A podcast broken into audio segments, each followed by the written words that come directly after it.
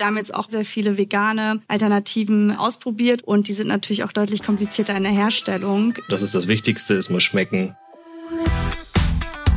Willkommen bei Let's Talk Milch, dem Podcast der Initiative Milch. Wisst ihr, was Sterneküche, Celebrities, JungbäuerInnen, Food-Startups und Latte-Art-KünstlerInnen vereint? Ich bin Tarek und verrate es euch.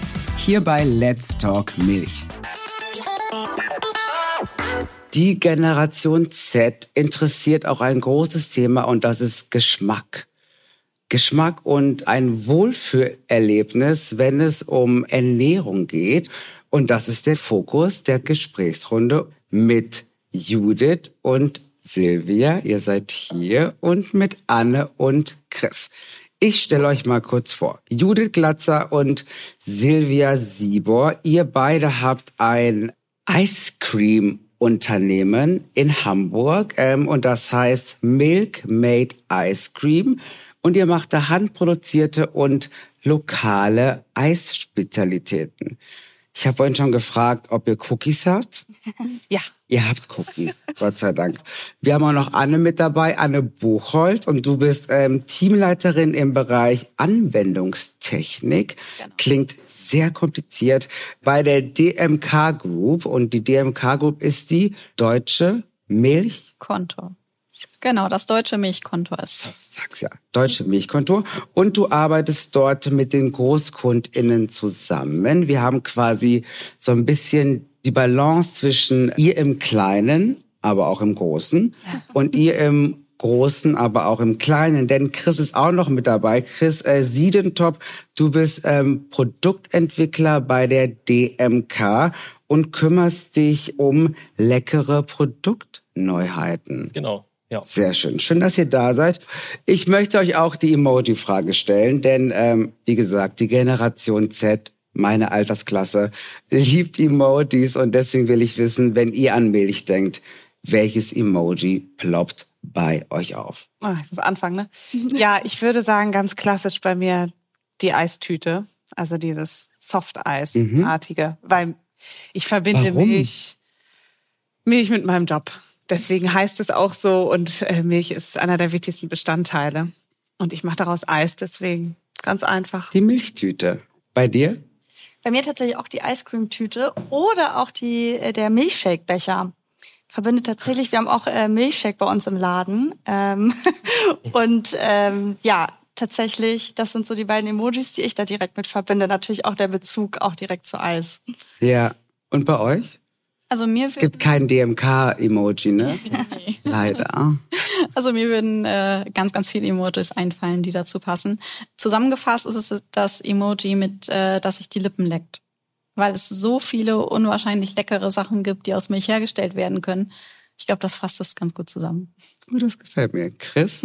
Bei mir wäre es das staunende Emoji. Also einfach, weil Milch so vielseitig ist und man wirklich jeden Tag noch neue Sachen lernt, was man damit alles machen kann. Und ja, deswegen auf jeden Fall der. Ihr beiden, die Generation Z ähm, hat in dieser Studie ganz klar gemacht, dass ähm, Regionalität und ähm, nachhaltige Produkte eine große Rolle spielen, was ja, glaube ich, euch so ein bisschen in die Karten spielt, oder? Denn das macht ihr. Ja, tatsächlich. Also wir haben es ja schon in unserem Namen, das Wort Milk. Wir achten sehr darauf, welche Milch wir verwenden. Wir haben den Milchhof auch lokal auf der anderen Elbseite sitzen. Das ist auch kein biozertifizierter Milchhof. Und da müssen wir uns auch manchmal erklären, der betreibt es aber auch sehr nachhaltig. Und ja, da ist meine Lieblingsgeschichte immer im Sommer, ist manchmal, wenn es heiß ist, also in Hamburg nicht so oft, aber es gibt ja auch manchmal heiße Tage hier, dann bekommen wir manchmal weniger Milch geliefert und dann gibt's halt mehr Milchalternativ-Eissorten oder halt Sorbets auf Wasserbasis. Also wir haben uns das auch auf die Fahne geschrieben, dass wir da regional auch einkaufen und damit aber auch mit den Pros und Kontras leben. Ja. Und das geht gut. Und war das euch von Anfang an klar, dass wenn ihr das Eis produziert, dass auf jeden Fall dieser Moment der Nachhaltigkeit und ähm, auch Regionalität ein großes Thema ist? Oder, oder hat es sich mit der Marke vielleicht auch ein bisschen entwickelt? Nee, total. Also wir waren, haben von Anfang an darauf geachtet, was wir in unser Eis geben. Wir achten auch sehr darauf, welche Zutaten dort reinkommen. Und es müssen immer so wenig Zutaten wie möglich sein, weil das ist für uns ein Qualitätskriterium. Und von daher haben wir schon, bevor dieser Trend überhaupt war, sich damit auseinanderzusetzen, wo das Ganze herkommt, für uns schon sehr bewusst äh, die Entscheidung, wenn wir unser Produkt produzieren, dann möchten wir auch wissen, was dort drin ist und wo es herkommt. Ähm, und äh, vor allem als wir dann auch die Eisläden eröffnet haben, ist man ja auch viel mehr mit den Konsumentinnen im Gespräch. Und man merkt auch das Interesse, dass die Leute auch nachfragen, wo bezieht ihr eigentlich eure Produkte her? Und oft spricht man da auch irgendwie an der ähm, Eistheke darüber und Klar, so eine Mango wächst auch nicht in Deutschland. Ähm, nichtsdestotrotz setzen wir uns damit auseinander, wo beziehen wir unser Mangomark her. Und genauso ist es bei Milch und Sahne und Zucker, wo wir das Ganze auch versuchen natürlich sehr regional zu beziehen.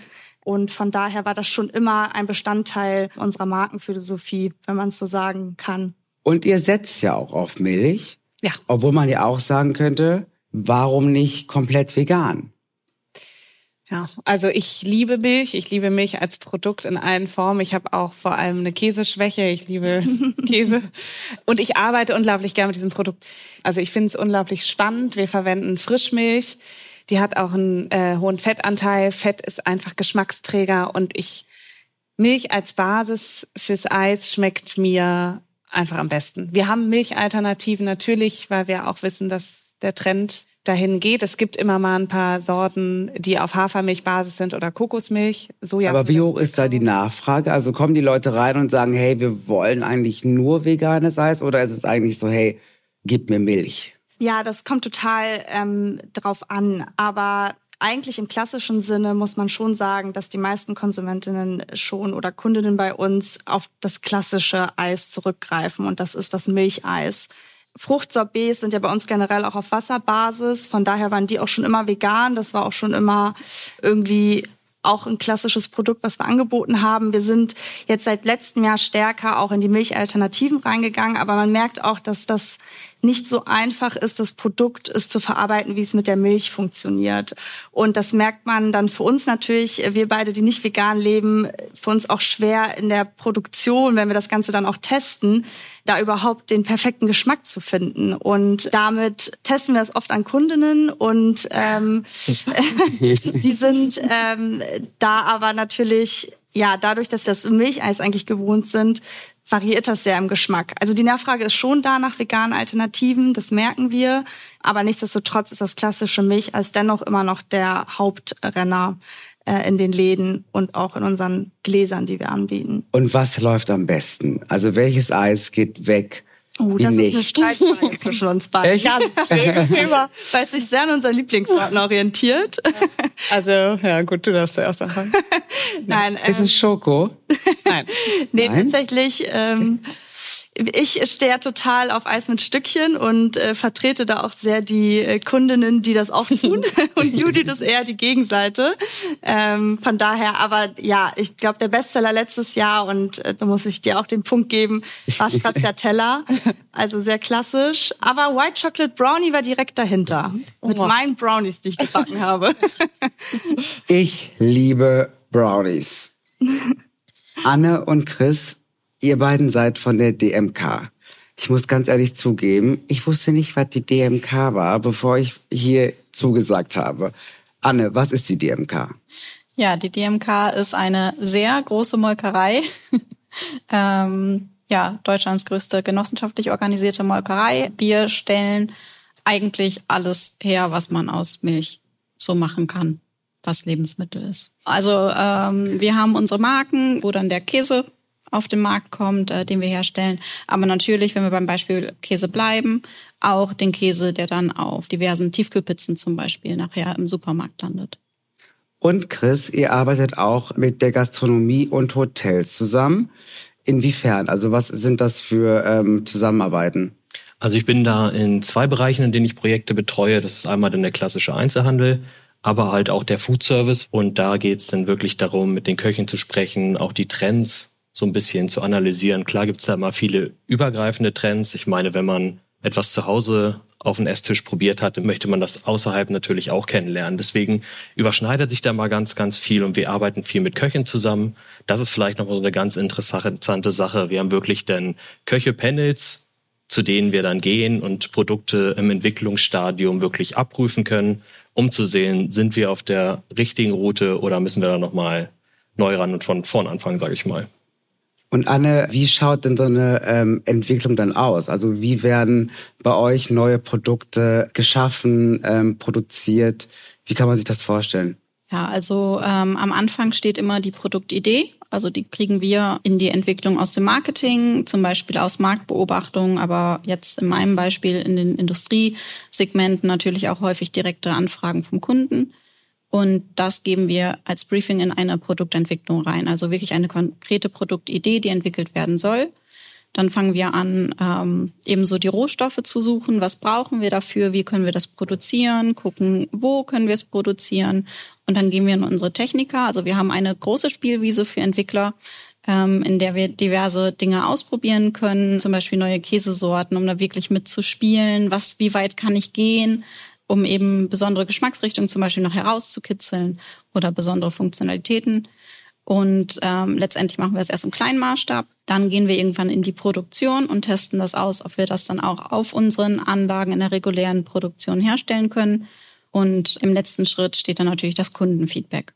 Also wir stehen stark im Austausch mit unseren Kunden oder wenn es dann halt Produkte sind, die direkt an den Endverbraucher gehen, ähm, zum Beispiel durch Konsumententests, dann kriegen wir die Rückmeldung, ob es okay ist oder nicht. Und so wie Chris gerade schon sagte mit dem Köcheteam, entweder müssen wir dann noch eine Schleife drehen oder das Produkt ist so gut, dass es auf den Markt kann.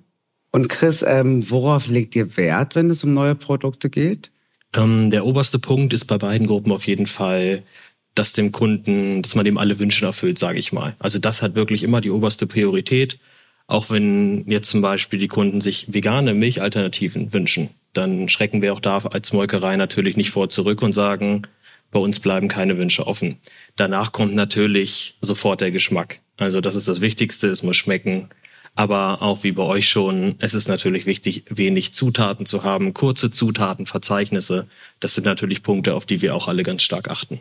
Und was sind so Trends, wenn es um Milchprodukte geht? Hm, ganz stark sind das auch die übergreifenden Trends, die da rein äh, spielen. Also gerade ähm, natürlich Nachhaltigkeit, Regionalität natürlich ebenfalls ganz stark. Das ist ein riesengroßes Thema bei uns. Aber auch Gesundheit, gesunde Produkte wird immer oder häufig damit assoziiert, eine kurze Zutatenliste zu haben. Aber genauso, ja, die Experience, also wirklich zu erleben. Ich habe ein Lebensmittel und ich erlebe noch etwas damit. Genau, dass es dahin geht. Und ein ganz, ganz großer Trend ist natürlich auch ähm, der Convenience-Trend. Es muss einfach zu nutzen sein, am besten to go, ähm, dass ich es nutzen kann und dann am besten irgendwie einen Snack habe, einen gesunden Snack, eine richtig coole Geschmacksrichtung und den kann ich so mitnehmen und unterwegs essen. Ja, ich glaube, es ist wieder Zeit, mal das Publikum ein bisschen mit ins Boot zu holen. Gibt es Fragen an dieser Stelle an unsere Podiumsgästinnen? Hallo, hi. Ich hätte eine Frage an euch zum Thema Eisherstellung. Ich bin ein riesengroßer Bio-Fan, weil es einfach für mich mit meiner Lebensweise gut übereingeht. Wie ist das bei euch im Laden? Gibt es da die Nachfrage? Was spricht für euch dafür? Was spricht dagegen, mehr in die Bio-Richtung auch zu gehen, falls ihr nicht schon seid?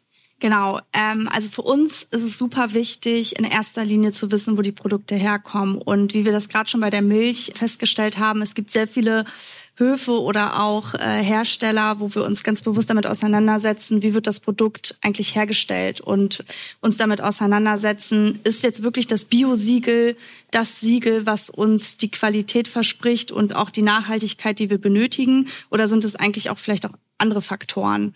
Und wir setzen da ganz stark uns das Ganze nicht nur auf diesen Siegel zu beschränken, sondern in der Gesamtheit anzugucken. Das heißt, ähm, du kannst dir auf jeden Fall sicher sein, wenn du bei uns Produkte konsumierst, dass wir uns damit auseinandergesetzt haben, wo sie herkommen und auch eigentlich immer eine Antwort darauf haben, wo das Produkt hergestellt worden ist oder wo wir es bezogen haben. Von daher ist uns dieses Siegel gar nicht so wichtig, sondern eher die Auseinandersetzung damit, welche Hersteller das überhaupt sind oder welche Höfe das sind, mit denen wir zusammenarbeiten. Also nochmal so ergänzend, wir haben vereinzelt auch Bioprodukte. Also ich habe bewusst die ganze Produktion nicht auf Bio umgestellt, weil das relativ strenge Richtlinien sind, nach denen wir uns halten müssen. Und ich habe früher mit äh, einer Biomilch das Eis gemacht. Das waren immer Tetrapacks, die wir verwendet haben, weil die Molkerei uns keine großen Kanister herstellen kann. Die sitzt auch nicht direkt hier in Hamburg. Jetzt bin ich auf einen Milchhof gegangen in Hamburg und die haben wiederverwendbare Milchkanister. Das heißt, ich produziere keinen Müll. Ich habe vorher Biomilch verwendet, hatte unfassbar viel Müll. Jetzt habe ich große Kanister, die vom Handling für mich einfacher sind und ich produziere keinen Müll, habe aber nicht das Biosiegel. Und das ist, glaube ich, so ein bisschen Beispiel dafür, dass wir uns damit auseinandersetzen und auch mal gucken. Wir haben unter anderem auch Bioprodukte, weil sie von der Qualität her auch teilweise besser sind in bestimmten Bereichen, aber halt nicht komplett. Haben wir noch mehr Fragen? Ich finde, eine würde noch gehen. Äh, an Milkmaid Ice Cream. Ihr benutzt jetzt ja Milch. Wie war denn am Anfang das für euch, wenn ihr damit angefangen habt, gerade wenn wir so den Trend jetzt betrachten? Wie war das so für euch? Musstet ihr euch da groß durchkämpfen und äh, durchsetzen oder wie war da das Feedback? Ja, also Milkmaid gibt es jetzt seit sechs Jahren ungefähr. Also ich habe auch ganz, ganz klein angefangen und habe damals diesen Namen mir überlegt, war so, klingt super, ist mein Hauptprodukt, warum es nicht auch so benennen? Und dann ging langsam der Trend los mit, ich glaube, da ging gerade so Sojamilch los, wenn ich mich so richtig entsinne. Und da war ich direkt so, oh Gott, jetzt habe ich hier ein Produkt, was ich eigentlich total toll finde und der Trend geht gerade genau in die andere Richtung. Und dann habe ich gedacht, naja, warte mal, auch das ist wieder die Bubble. Ich warte mal ab und halt ein bisschen die Füße still und mache das einfach weiter. Oder wir machen das so weiter, wie wir es uns überlegt haben. Und jetzt merke ich, dass es sich so ein bisschen wandelt und ein bisschen mehr geschaut wird, was ist da drin. Ja, also wir mussten auch so eine kleine extra Schleife drehen quasi. Judith ist bei uns hauptverantwortlich für die Produktion und ja, auch äh, das Gehirn hinter all den Rezepten, die wir haben. Äh, und Judith verdreht schon immer die Augen, wenn ich um die Ecke komme und sage, boah, wir müssen jetzt irgendwie äh, das Cookies and Cream in vegan machen. Und sie ist immer schon so, Silvia, nein. Ich will das mit Milch machen. Ich kann das und ich verstehe, wie, äh, wie das zusammengesetzt ist. Und natürlich ist das auch eine Entwicklung der Rezepte, denn wir können die nicht eins zu eins einfach so anwenden, wie wir sie mit der Milch anwenden. Das heißt, wir haben jetzt auch beispielsweise über den Winter äh, aktuell sehr, sehr viele vegane Alternativen ja ausprobiert oder Milchalternativen und die sind natürlich auch deutlich komplizierter in der Herstellung und das merke ich, zehrt dann auch immer an Judiths Kräften, weil du einfach die Marke mit Milch oder wir die Marke mit Milch großgezogen haben, um das vielleicht so zu beantworten. Wir könnten ewig weiter plaudern. Ich danke euch, dass ihr da wart und ich danke euch, dass ihr Einblicke äh, gegeben habt in eure Arbeit, in die Produktion. Ich danke euch. Vielen Dank. Vielen Dank. Das war Let's Talk Milch Live, das Talkformat der Initiative Milch. Der Dialog, der alle zusammenbringt und bei dem über alle Themen offen und ehrlich geredet wird. Verpasst keine Folge.